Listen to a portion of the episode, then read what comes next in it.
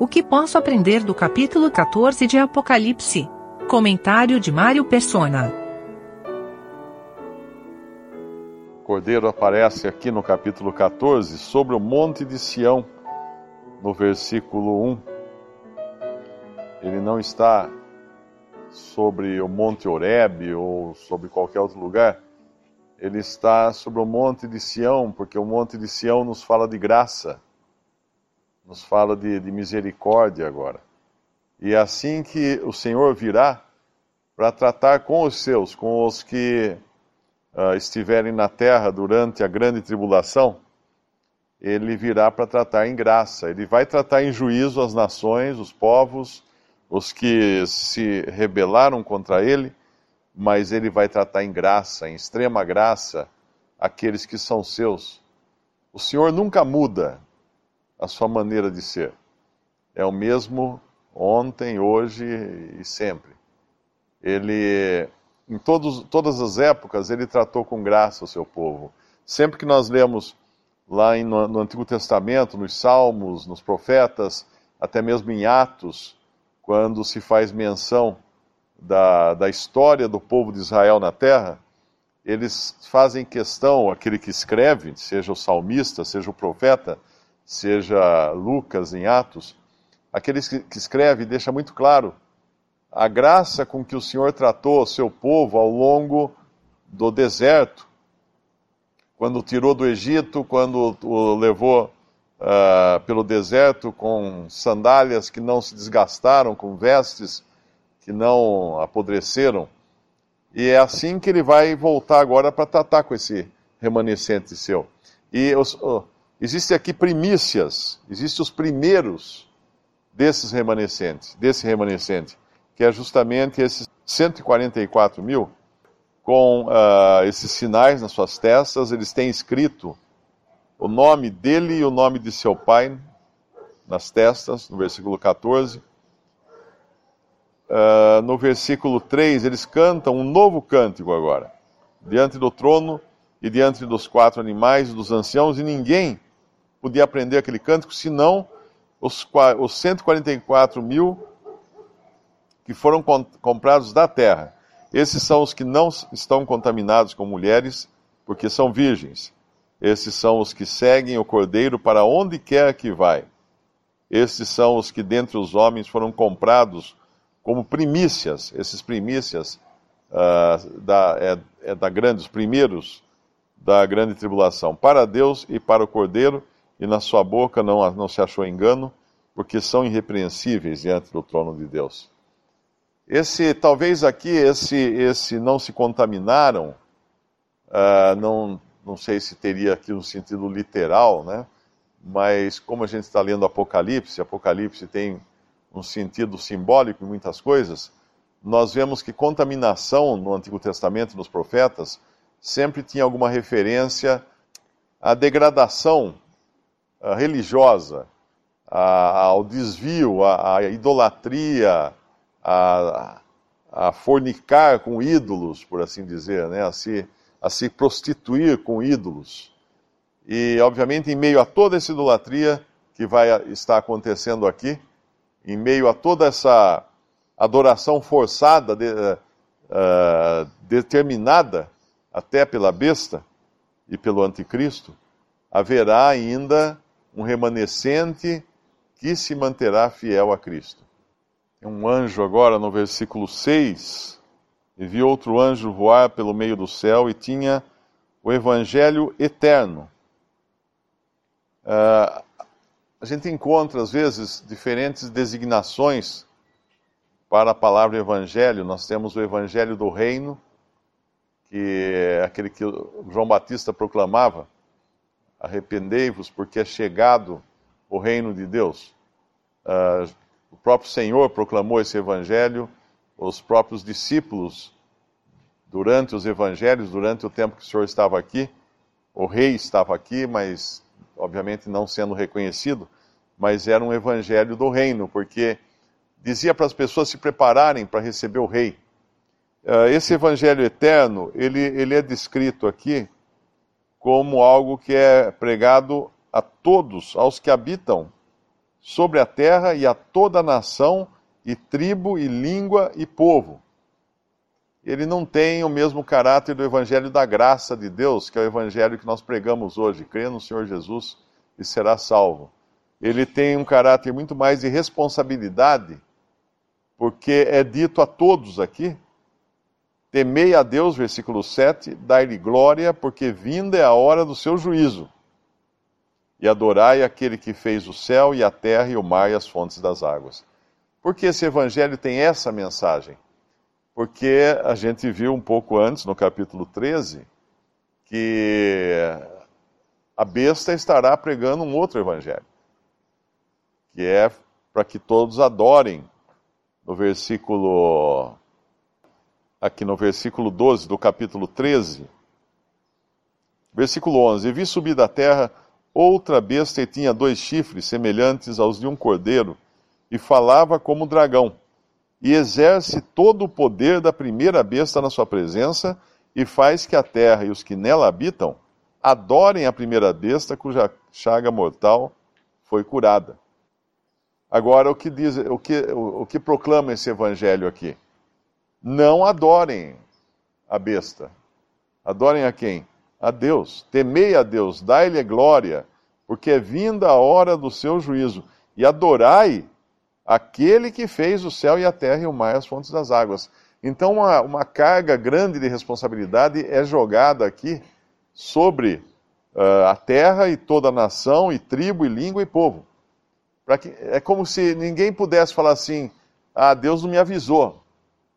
Uh, esse evangelho ele tem um caráter muito mais de responsabilidade do que de, de salvação, né, de proclamar uma salvação. Ele está deixando muito claro que os juízos que virão agora são justos. Uh, todos foram avisados. E aí no versículo seguinte, no versículo 8, é falado da, do juízo que cai agora sobre a grande Babilônia.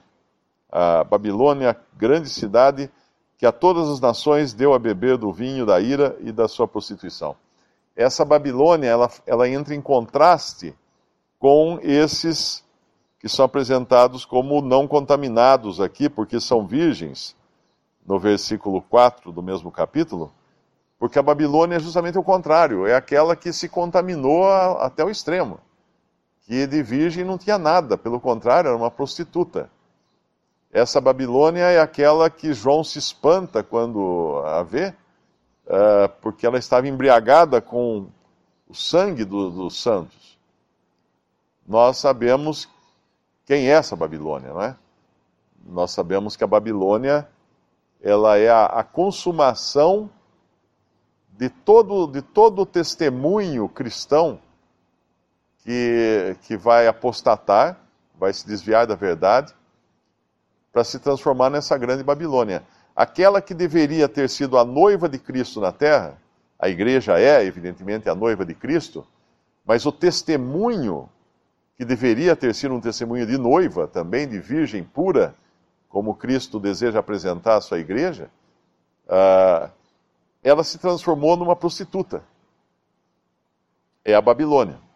Essa é a parte, uh, vamos dizer assim, falsa do testemunho cristão vai ter toda a roupagem do testemunho cristão, como tem hoje já, uh, terá toda a aparência da noiva de Cristo, mas é uma prostituta. É a grande meretriz, é a Babilônia. E uma das, das características dela é que deu a, uh, deu a beber do vinho da ira da sua prostituição. No capítulo 18, eu acho que fala mais detalhadamente dessa grande Babilônia porque ele repete esse clamor no versículo 2: Caiu, caiu a grande Babilônia, e se tornou morada de demônios, e coito de todo espírito imundo, e coito de toda ave imunda e aborrecível. Porque todas as nações beberam no vinho da, da ira da sua prostituição, e os reis da terra se prostituíram com ela, e os mercadores da terra se enriqueceram com a abundância de suas delícias. E ouvi outra voz do céu que dizia: Saí dela, povo meu, para que não sejais participantes dos seus pecados e para que não incorras nas suas pragas. porque já os seus pecados se acumularam até o céu, e Deus se lembrou das iniquidades dela. Tornai-lhe a dar com, como ela vos tem dado, retribuí-lhe em dobro, conforme as suas obras, no cálice em que vos deu de beber, dai-lhe a ela em dobro. Essa, essa Babilônia vai ser um dos instrumentos que Satanás vai usar para perseguir o remanescente fiel a Deus durante a grande tribulação. Tem um irmão que ele escreve que ele dá uma, uma imagem, né? Ele diz que os mesmos os porões daqueles mesmos templos que hoje professam o cristianismo serão usados para torturar uh, os mártires durante a grande tribulação. E, obviamente, nós já vimos um ensaio disso na história, né?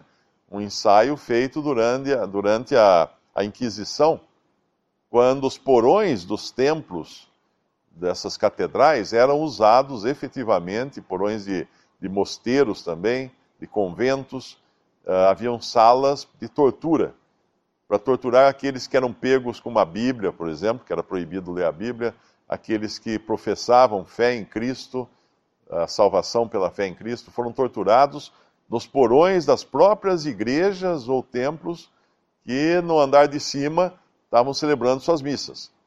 Então vai ser algo mais ou menos parecido durante a, a grande tribulação, quando toda aquela aparência religiosa será voltada efetivamente a adorar a besta e, por outro lado, perseguindo e, e, e, e castigando e, torturando os que são fiéis a Deus.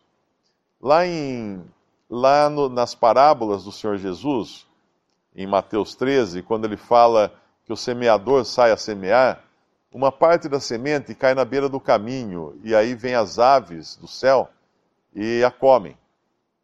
E depois ele explica que essas aves são os emissários de Satanás.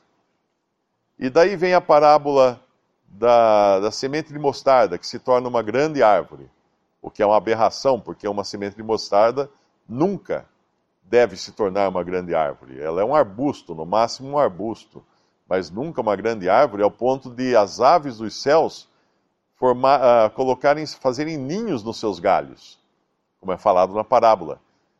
Que aves do céu são essas? As mesmas aves dos céus que comeram a semente que foi lançada, que caiu à beira do caminho. E é a mesma ave do céu que vai fazer ninho nessa grande árvore uh, da semente de mostarda, que começou como um testemunho pequeno, mas cresceu de forma inusitada, de forma irreal, não natural, até abrigar essas aves, esses emissários de Satanás, nos seus galhos. E agora nós os vemos outra vez aqui em Apocalipse 18.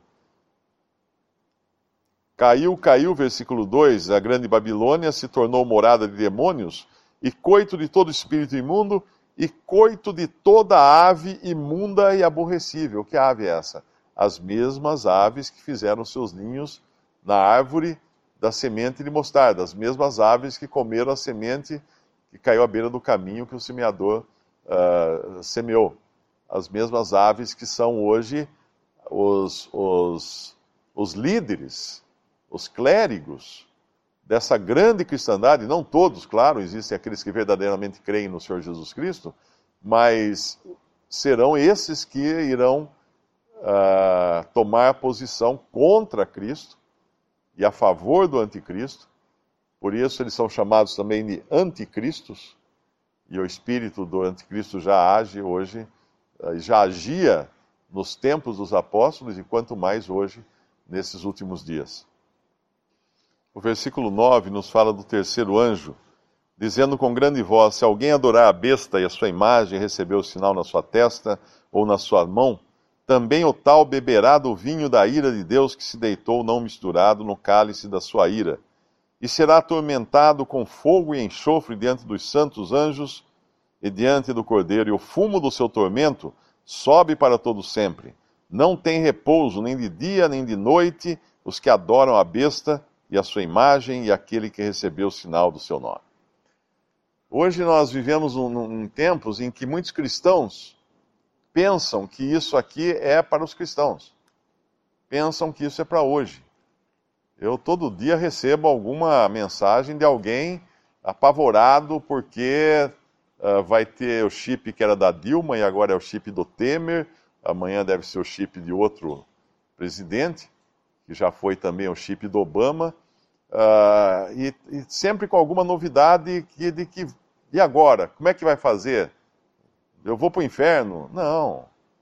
Uh, as pessoas não, não pensam o seguinte: aquele Senhor no qual nós cremos, e, e nos salvou e nos deu uma salvação que é assegurada, que não tem como perder, é, é impossível de ser perdida.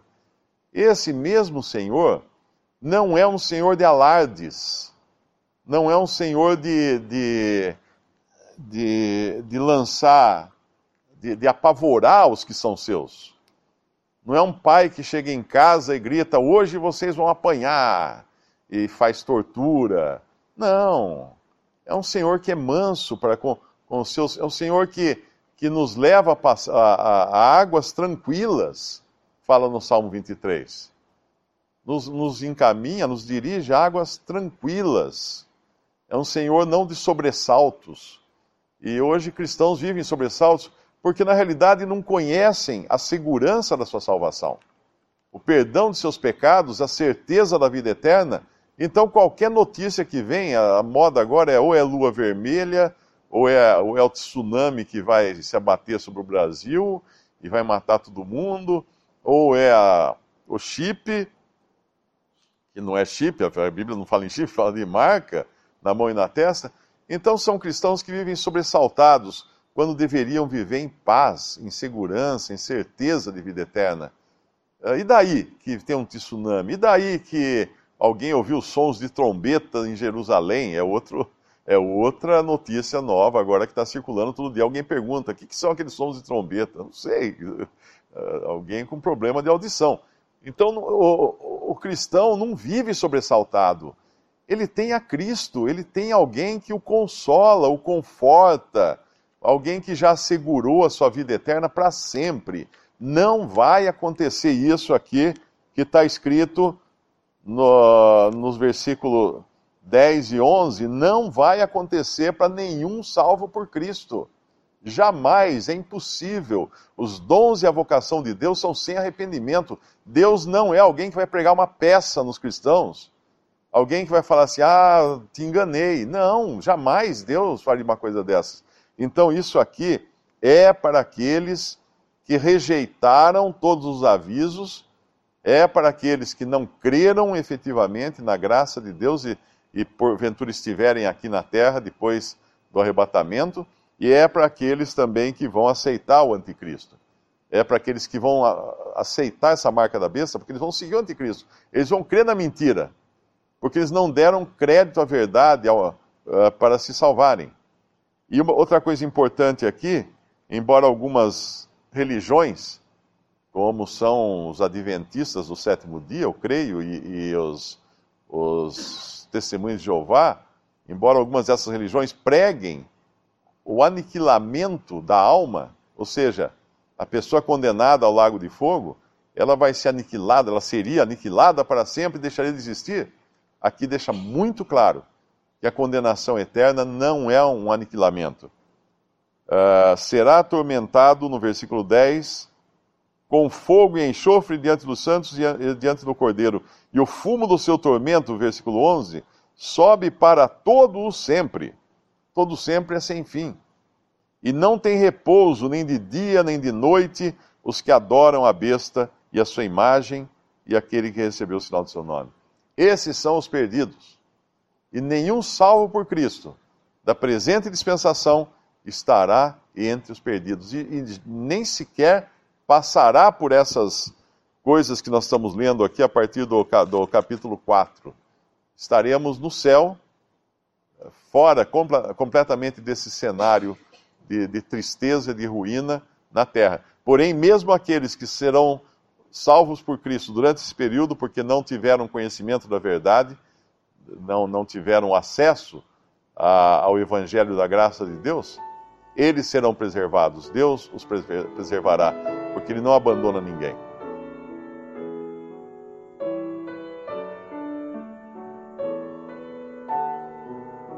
Visite respondi.com.br. Visite também 3minutos.net.